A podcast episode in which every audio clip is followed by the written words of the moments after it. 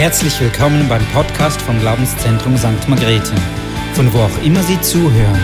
Wir hoffen, dass Sie durch diese Botschaft ermutigt werden. Was für ein großer Gott wir doch haben. Amen. Hey, letzte Woche durften wir Ostern feiern. Aus meiner Sicht die wichtigsten Feiertage. Warum? Weil das Ereignis, was an Ostern passiert ist, das verändert alles für uns. Und durch dieses Ereignis an Ostern sollte nicht einfach nur das Wochenende ein Fest sein für uns, sondern jeder Tag sollte ein Fest sein für uns. Warum? Weil wir dürfen leben. Gott ist gestorben und auferstanden. Wir haben einen auferstandenen Gott. Das ist schon krass. Das kann sonst niemand behaupten. Wir haben einen Gott, der lebt. Wow, ja. ja. Und dieser Gott, als er gestorben ist, drei Tage im Grab war, gab es eine Kraft, die ihn auferweckt hat, die Auferstehungskraft. Und um diese Auferstehungskraft geht es heute und die nächsten paar Wochen. Wir schauen uns an, was diese reale Kraft mit unserem Leben zu tun hat diese reale Kraft, die nicht einfach jetzt interessant ist für uns über diese Predigtserie, sondern so weit mehr hinaus darüber, weil sie wahr ist, weil sie real ist und weil sie eine verändernde Kraft ist. Letzten Sonntag hat Pede die neue Predigtserie begonnen und er hat über unsere lebendige Hoffnung geredet, über Jesus. Jesus unsere lebendige Hoffnung. Und er hat gesagt, dass wenn wir das Kreuz und die Auferstehung rausnehmen aus dem Evangelium, aus der Bibel, da macht das Evangelium keinen Sinn mehr. Das hat nämlich nicht nur Peter gesagt, sondern auch Paulus. Paulus hat gesagt, hey, ohne das Kreuz und die Auferstehung ist das Evangelium kraftlos. Und er hat gesagt, dann können wir es gleich sein lassen und die Botschaft verkünden, weil es macht gar keinen Sinn. Also die Auferstehung ist fundamental für das, was wir glauben. Die Auferstehung ist das, was uns auch heute noch, diese Kraft, die verändern ist, wo, wo real ist für unser Leben. Heute fahren wir fort mit dem Thema umgekehrte Richtlinien. Und wir werden in dieser Predigt das Motiv der großen Umkehrung anschauen.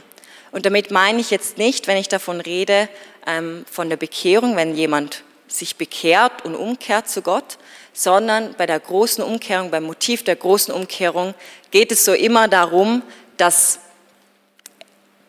etwas umgedreht wird. Also es wird nicht die Norm verwendet, sondern es wird eigentlich genau das Gegenteil gemacht. Oder etwas völlig anders gemacht, als man erwartet.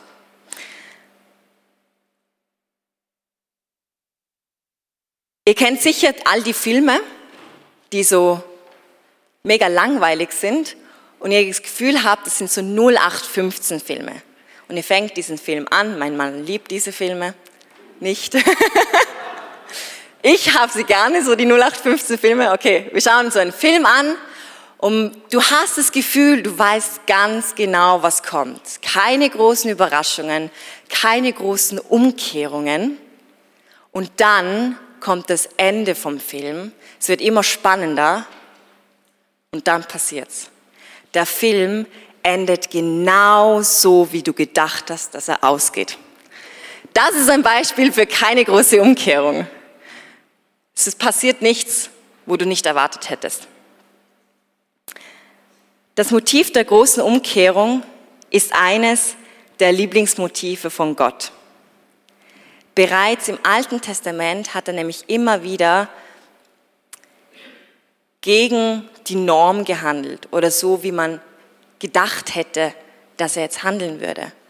Oder er hat anders gehandelt, wie wir Menschen gehandelt hätten.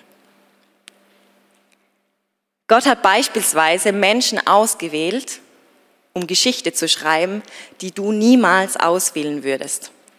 Also er hat auch Geschichte geschrieben mit diesem Motiv der Großumkehrung, dass er Schwache auserwählt hat, um Großes zu, zu tun.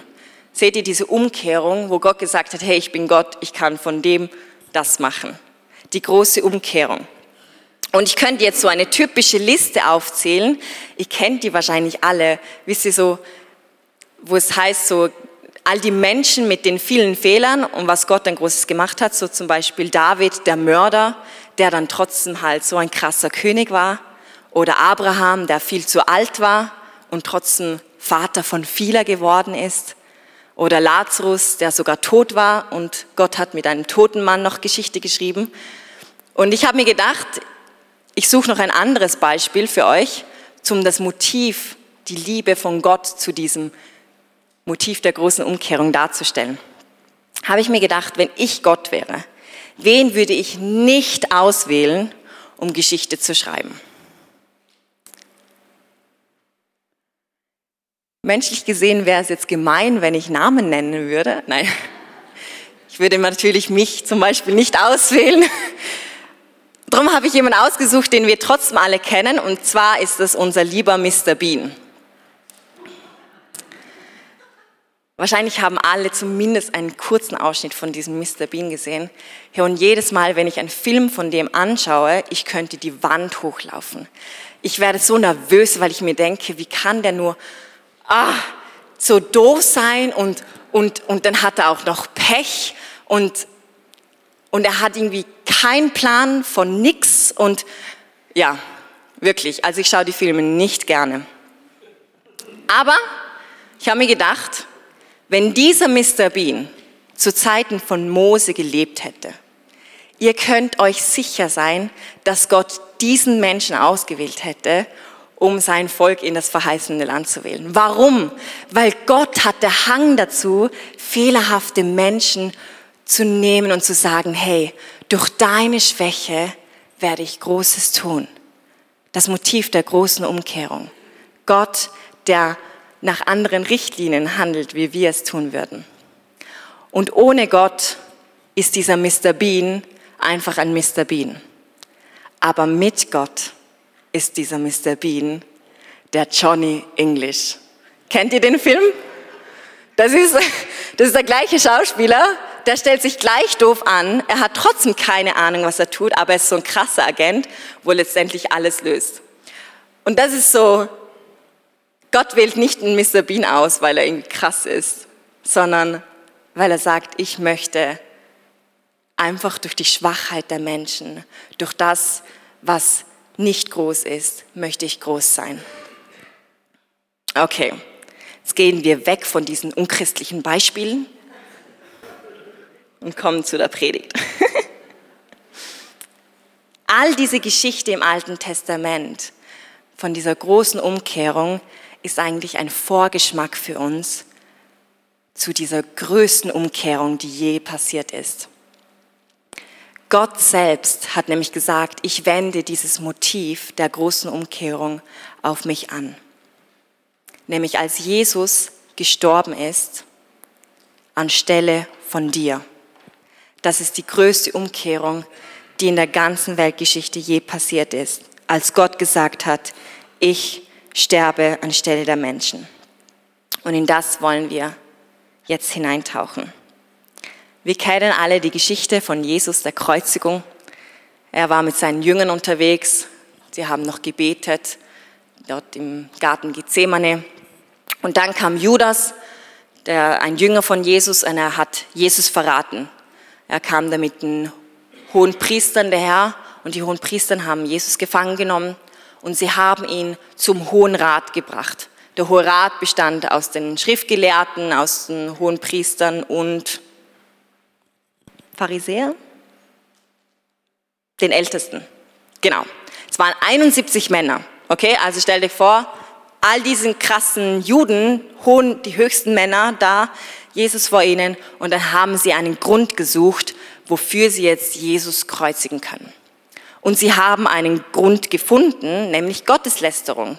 Für Gotteslästerung darfst du nämlich, hast du jemanden umbringen dürfen, weil wenn jemand sagt, dass er Gott ist, dann ist das Gotteslästerung. Und Jesus hat gesagt, ja, ich bin der Christus, ich bin Gottes Sohn. Somit haben sie ihn mit diesem Grund zum römischen Statthalter gebracht, Pilatus. Also jetzt gingen sie weg von nur den Juden und sagen, okay, wir machen das offiziell, wir brauchen ja noch irgendwie die Einwilligung von denen. Und dann gingen sie zum Statthalter und sagten, da, wir haben da jemanden, den wir gern umbringen würden, unter dem und dem ähm, Grund. Und dieser Statthalter war kein Jude, der redete mit Jesus und sagte, bist du denn der König der Juden? Und Jesus sagte, ja, ich bin es. Und die Juden wieder so, ja, nein, der müssen wir umbringen, bla bla bla. Und Jesus schwieg. Und dann der Statthalter hat gesagt, ja, hörst du überhaupt, was sie reden? Checkst, hast du, hörst, hast du nichts dazu zu sagen? Möchtest du dich nicht verteidigen? Und Jesus schwieg wieder. Und der Statthalter wunderte sich. Das steht so in der Bibel. Er wunderte sich, dass Jesus da jetzt nichts darauf sagt. In Lukas 23, 13 bis 17 lesen wir Folgendes. Pilatus ließ die Hohenpriester, die anderen Ratsmitglieder und das Volk zusammenrufen und erklärte ihnen, ihr habt diesen Mann vor mich gebracht und behauptet, er würde das Volk aufhetzen. Nun, ich habe ihn in eurem Beisein verhört und keine einzige von euren Anklagen bestätigt gefunden. Auch Herodes hat nichts herausgefunden, sonst hätte er ihn nicht zu uns zurückgeschickt. Ihr seht also, der Mann hat nichts getan, wofür er den Tod verdient hätte. Darum werde ich ihn einfach auspeitschen lassen und dann wieder freigeben. Also Pilatus, der wollte Jesus nicht umbringen. Der hat keinen Grund gefunden, was die Juden da jetzt behauptet hätten. Er ist ja ein unschuldiger Mann. Und die Juden aber, die wollten diesen Mann, diesen Unschuldigen, getötet sehen. Also echt doofe Lage für diesen Statthalter, der jetzt irgendwie da ein Machtwort sprechen sollte. So die Juden, die ihn aufhetzten und gleichzeitig so, wo er checkte, hey, irgendwas stimmt da nicht. Und dann kommt sogar noch die Frau von Pilatus, von dem Statthalter, und kommt hin und sagt, hey Schatz, im Fall, ich habe heute Nacht geträumt. Ich habe von diesem Jesus geträumt. Und es war ein schlimmer Traum. Ich habe wirklich gelitten wegen dem. Lass die Finger davon. Bring diesen gerechten Mann nicht, oder hab nichts damit zu tun, wenn dieser Mann sterben sollte. Also, Pilatus, doofe Lage. Der will eigentlich nicht das Urteil sprechen, dass Jesus sterben soll. Jetzt gab es aber einen Brauch damals. Und zwar war es Brauch, dass am Passafest, das ist das Fest, wo sich die Juden daran erinnern, aus Ägypten auszuziehen, das war einmal im Jahr, feierten sie dieses Fest und das war genau an diesem Wochenende. Und es war Brauch, dass an diesem Passafest der Statthalter, also Pilatus, ein Gefangener freigibt. Quasi jemand, der zu Recht verurteilt worden ist, den Tod verdient hätte, durfte einfach freigelassen werden. Das war der Brauch damals. So, jetzt sind wir in dieser Geschichte. Jesus stand da, war verurteilt. Pilatus, wo wusste, okay, ich habe da einen Brauch, das ist vielleicht jetzt noch meine Joker-Karte, so dass Jesus vielleicht freigelassen wird. Und jetzt taucht eine Nebenperson auf in der Bibel. Keine Ahnung, was die Figur da macht, aber sie kommt, nämlich der Barabbas. Und Barabbas von dem wissen wir gar nicht so viel. Aber an dieser Stelle taucht diese Nebenfigur auf. Barabbas war ein gefangener Verbrecher, der zum Tod verurteilt war. Was wir wissen ist, dass er ein Mörder war und dass er ein Anführer war von einer rebellischen Gruppe, also einer Gruppe, die gegen den Staat, gegen, gegen die Römer rebellierten. Also das, was eigentlich ja die Juden von einem Messias erwartet hatten, dass da jemand kommt und gegen die Römer aufsteht. Also, viel mehr wissen wir gar nicht über diesen Barabbas. Und dann sagte Pilatus, Pilatus fragte deshalb das Volk, das sich versammelt hatte, wen soll ich freigeben? Soll ich Jesus Barabbas, der hat übrigens auch Jesus geheißen, soll ich Jesus Barabbas oder den Jesus, von dem man sagt, er sei der Messias, euch freigeben. Absurdes Bild. Wir haben das Volk hier, Pilatus, Jesus Barabbas, der rechtmäßige Mörder, Verbrecher, der den Tod verdient hätte, und Jesus Christus, Gottes Sohn, der nichts anderes gemacht hat, als zu lieben, zu dienen, zu heilen, zu befreien, wiederherzustellen. Zwei Männer stehen vor diesem Volk. Volk, wen wollt ihr freilassen? Ihr dürft auswählen. Wir wollen Barabbas. Lass Barabbas frei. Und was soll ich mit Jesus machen? Bringt ihn um. Tötet diesen Jesus. Kreuzigt ihn. Pilatus aber entschied, dass sie ihre Forderungen erfüllt, dass ihre Forderungen erfüllt werden. Er gab aber den los, der eines Aufruhrs und Mordes wegen ins Gefängnis geworfen war, den sie forderten. Jesus aber übergab er ihrem Willen. Die römischen Soldaten also gingen zu Barabbas, lösten seine Ketten und ließen diesen Verbrecher gehen. Freier Mann. Was ist hier gerade passiert? Wie kann das sein? Wie kann das passieren, dass ein Mörder, der es verdient hätte, gekreuzigt zu werden, freigelassen wird und dieser Jesus gekreuzigt werden sollte? Stellt euch mal vor, wir hätten bei uns noch Todesstrafe als Urteil. Und dein bester Freund, der wird angeklagt eines Mordes. Er hat niemanden umgebracht, aber man sagt, äh, der könnte es gewesen sein. Also dein bester Freund muss zum Gericht gehen und er und der wahre Mörder müssen Tag für Tag diesen Gerichtsprozess durchmachen und du als bester Freund bist Tag für Tag bei ihm, stehst ihm bei, betest vielleicht, denkst dir, hey, das kann doch, er ist unschuldig, er kann nicht, er kann nicht sterben für etwas, das er nicht getan hat. Und dann kommt der Tag des Urteils. Du sitzt im Gericht und das Urteil wird gefällt. Und es heißt, dein bester Freund muss sterben. Muss sterben für etwas, das er nicht getan hat. Und obendrauf wird der andere, der Mörder, freigelassen. Hey, ich würde aufschreien vor Schmerz. Wie ungerecht ist das bitte? Wie könnte das sein? Und genauso war es bei Jesus und bei Barabbas. Dieser Barabbas wurde freigelassen und Jesus musste sterben. Als ich diese Geschichte in der Bibel immer wieder gelesen habe, fiel mir auf, dass Barabbas eigentlich ein Bild sein könnte auf mich und auf dich. Wisst ihr, wir haben nichts anderes verdient als den Tod. Und das ist etwas, das uns bewusst werden muss. Leute, die Folge, die Konsequenz von Sünde ist Tod. Warum? Weil wir können nicht voll Sünde vor einem heiligen Gott bestehen. Unser Gott ist so groß, so vollkommen, so heilig, dass es einfach nicht geht. Nicht, weil Gott sagt, hahaha, ha, ha, sondern es geht nicht. Er ist so vollkommen und so perfekt. Das heißt, wir hätten einfach den Tod verdient. Punkt.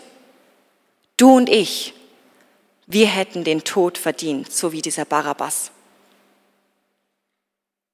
Du hast es verdient zu sterben. Das wäre unser Lohn.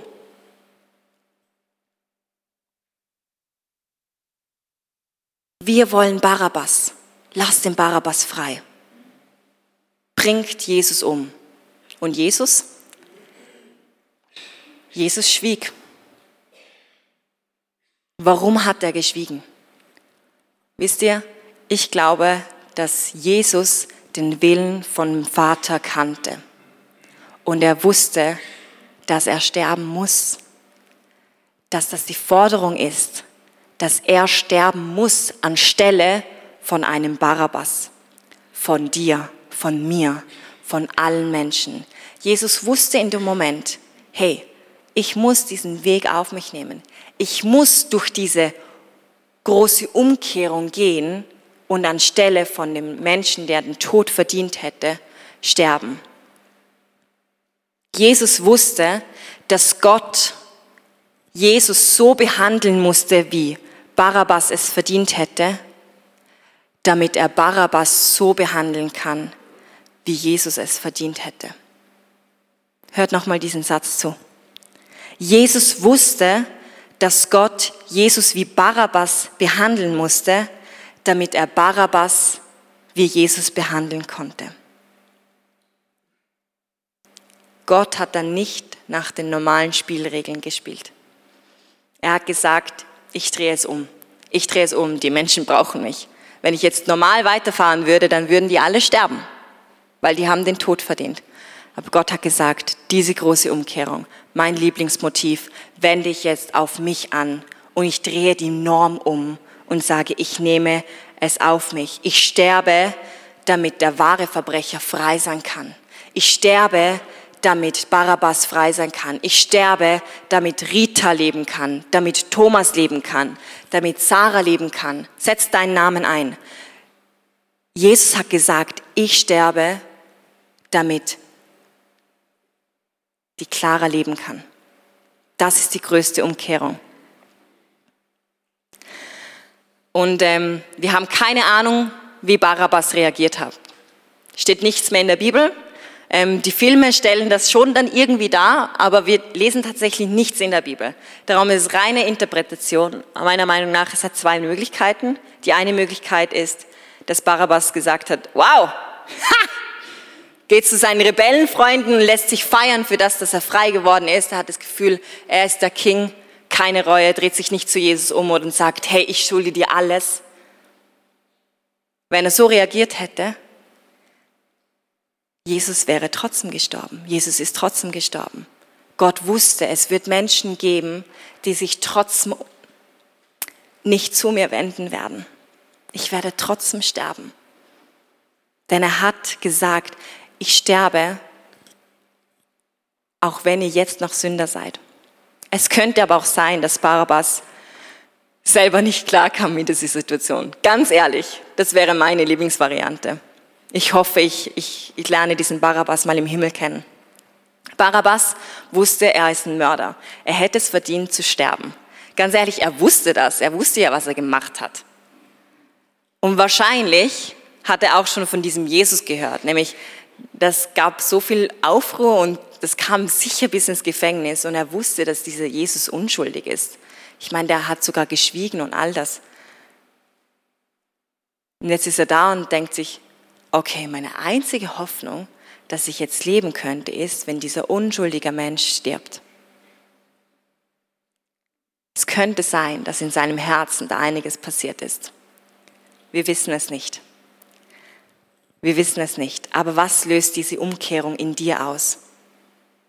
Denn es ist nicht nur für den Barabbas, sondern das ist ein Beispiel für die größte Umkehrung in dieser Geschichte, die Jesus auf sich genommen hat. Ihr habt den Heiligen und Gerechten verleugnet und darum gebeten, dass man euch den Mörder schenkt. Aber den Fürsten des Lebens habt ihr getötet. Den hat Gott auferweckt von den Toten dessen sind wir Zeugen. Diese Umkehrung war nötig. Jesus hat sterben müssen. Denn dieser Barabbas hätte von sich aus sich niemals befreien können.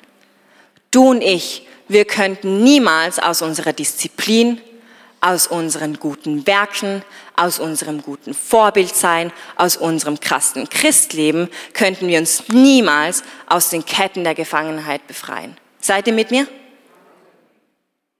Wir könnten es nicht, respektiv, wir schaffen es nicht. Vielleicht bist du sogar bei dem Punkt, wo du denkst, ich schaffe das schon irgendwie. Du wirst es nicht schaffen. Du wirst es nicht schaffen.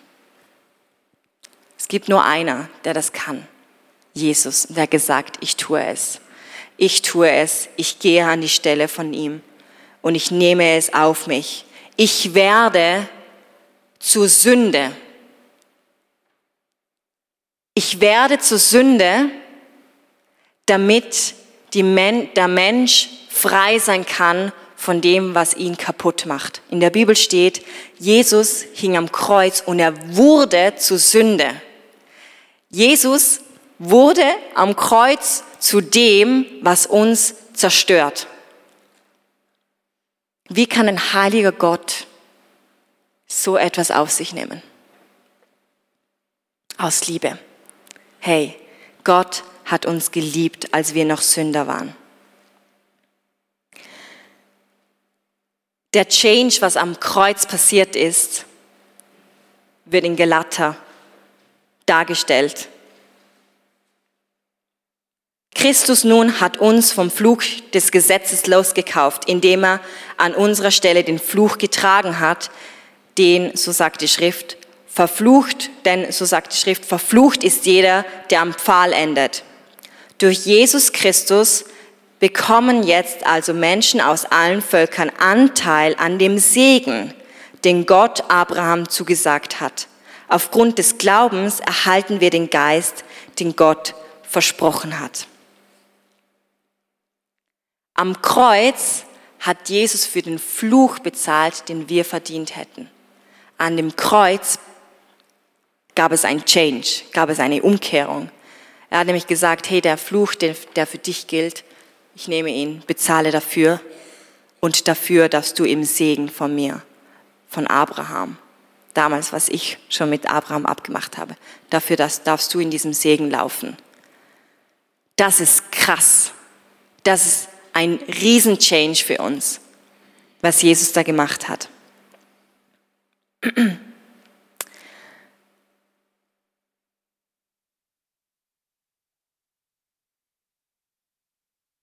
Ich möchte jetzt noch zum zweiten Teil kommen, wo wir umgekehrte Richtlinien kurz anschneiden.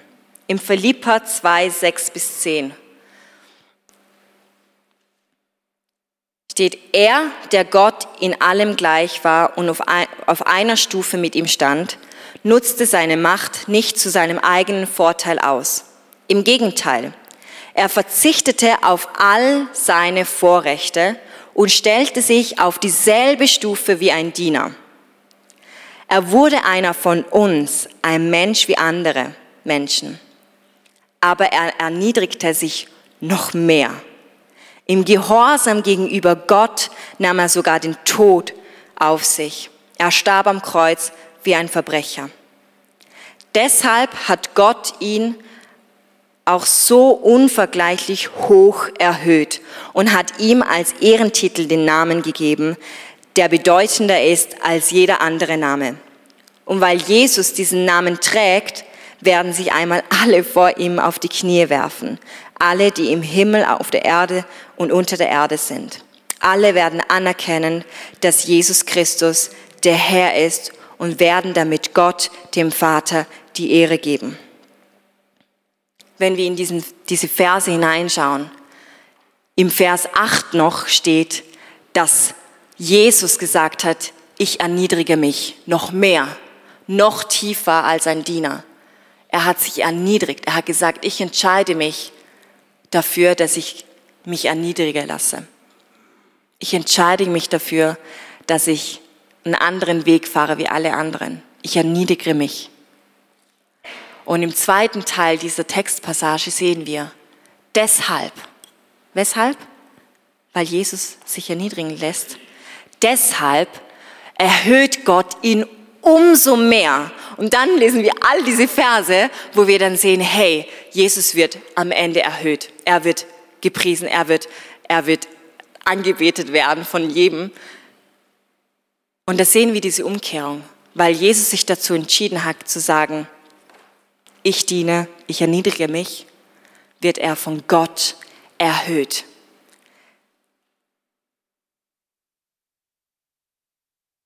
So etwas so ein Verständnis kennen wir in der Welt nicht. Die Welt sagt nämlich was anderes. Die sagt, hey, du musst schon schauen, dass du ein bisschen da, dabei bist, dass du angesehen wirst. Du musst schon schauen, dass du selber an die Macht kommst. Hey, schau, dass du dabei bist. Schau, dass du ein Überflieger bist. Jesus hat es anders vorgelebt. Er hat nicht den leichten oberen Weg genommen, zu sagen, ich bin Gott, ich komme jetzt und fliege über alles drüber und sage euch, was zu tun ist, sondern er hat gesagt, ich bin Gott, ich habe alle Macht der Welt und ich lege sie ab und fange an zu dienen.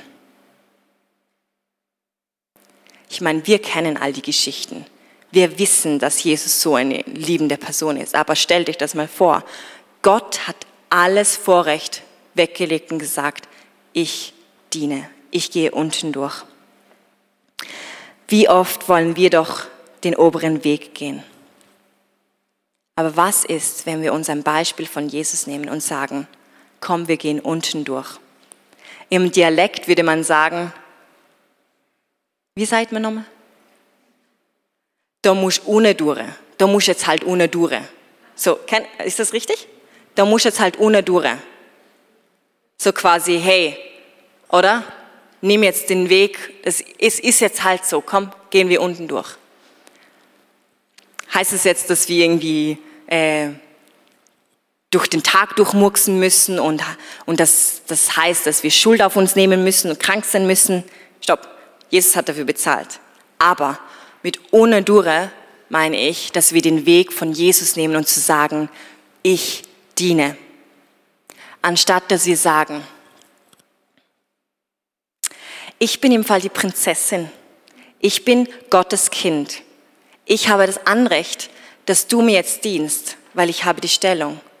Dreh den Spieß um und sage, ich bin da, um zu dienen. Ich möchte so wie Jesus das machen und nach umgekehrten Richtlinien leben. Die Welt würde dir niemals sagen, dass du in einer Situation deine Macht aufgeben sollst und zu sagen, hey, stattdessen werde ich jetzt dem dienen. Die Welt wird dir niemals sagen, dass du radikale Großzügigkeit leben sollst. Die Welt wird dir sagen, hey, schau, dass du zu Geld kommst, schau, dass du reich wirst. Jesus sagt, lebe Großzügigkeit, lebe radikale Großzügigkeit. Ich möchte nicht damit sagen, dass Christen kein Geld haben dürfen. Nicht, nicht der Punkt. Aber es ist, für welchen Weg entscheiden wir uns? Sagen wir, ich hasche nach dem, was die Welt sagt? Oder sage ich, hey, wisst ihr was? Ich lebe vielleicht noch 60, 70, 80 Jahre. Wer weiß, vielleicht kommt Jesus davor. Aber ganz ehrlich, wenn ich nach dem lebe, was die Welt sagt, das ist viel zu kurz gegriffen. Das ist viel zu kurz gegriffen. Diese Richtlinien sind viel zu kurz gegriffen. Du drehst dich ständig um dich selber. Jesus sagt, komm, folge mir nach. Wir gehen diesen Weg. Unten durch. Und wisst ihr was? Es wird euch so viel zurückgeben.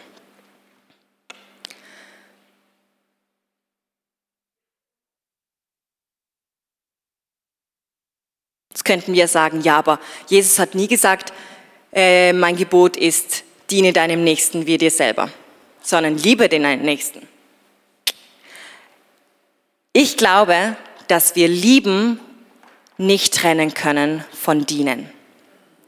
Wisst ihr, Liebe zu definieren, was heißt lieben? Die Gesellschaft, die hat 10.000 verschiedene Arten von Definition für Liebe. Du kannst sie alle nachgoogeln. Aber ich glaube, die einzig wahre Definition von Liebe ist eine Person. Und das ist Jesus.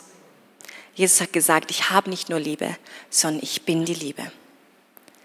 Also wenn wir das Gebot bekommen von Jesus, dass wir einander lieben sollen, dann nehmen wir ein Beispiel vom Leben von Jesus. Er hat gedient.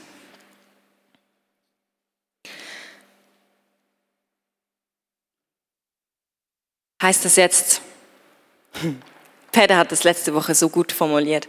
Er hat gesagt, Gott sucht übrigens nicht deine Leistung. Gott ist derjenige, der die Leistung in dir bewirkt. Und da kommen wir zu dem Punkt von dieser Auferstehungskraft.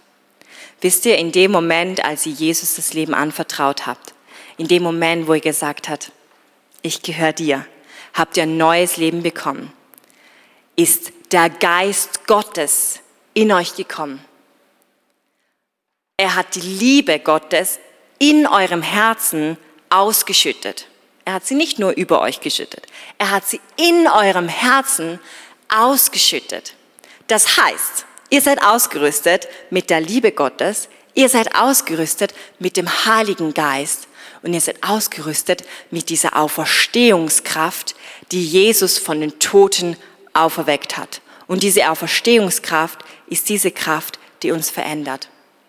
Der Heilige Geist ist derjenige, der sagt, hey, ich verändere dein Herz. Du musst es nicht versuchen, äußerlich jetzt dich unten durchzumuxen, sondern komm in meine Gegenwart. Lass dich verändern von mir. Und wenn ich dich von innen nach außen verändern darf, dann wirst du, dann wirst du nicht anders können, als so zu leben, wie ich es vorgelebt habe. Und das ist es, das ist so ein cooles Geheimnis, das wir haben dürfen. Diese Auferstehungskraft ist so real. Und ich wünsche mir, dass ich das noch viel mehr erleben darf. Willst du das auch erleben? Möchtest du das erleben? Komm, wir nehmen uns jetzt kurz eine Zeit, wo wir noch gemeinsam beten, wo du vor deinen Gott kommst. Und jetzt Lobpreisteam darfst gerne nach vorne kommen. Hey, das ist jetzt ein Moment, wo du und Gott einen Moment haben dürft. Vielleicht bist du hier und sagst, hey, ich habe Jesus noch gar nicht, ich kenne diesen Jesus noch gar nicht. Und hast gemerkt bei der Geschichte von Barabbas und Jesus, dass du derjenige bist, wo eigentlich das verdient hätte. Dann gib Jesus dein Leben. Wenn du es gemacht hast, du darfst nachher auch nach dem Gottesdienst gerne noch nach vorkommen. Wir beten gerne noch für dich. Wenn du heute hier bist und sagst, jawohl, Predigtserie Auferstehungskraft, aber ich erlebe es noch nicht, dann komm jetzt vor Gott und sag, ich will diese Kraft erleben. Danke, Jesus, für die Zeit, die du jetzt schenken wirst. Heiliger Geist, dass du jetzt wirkst.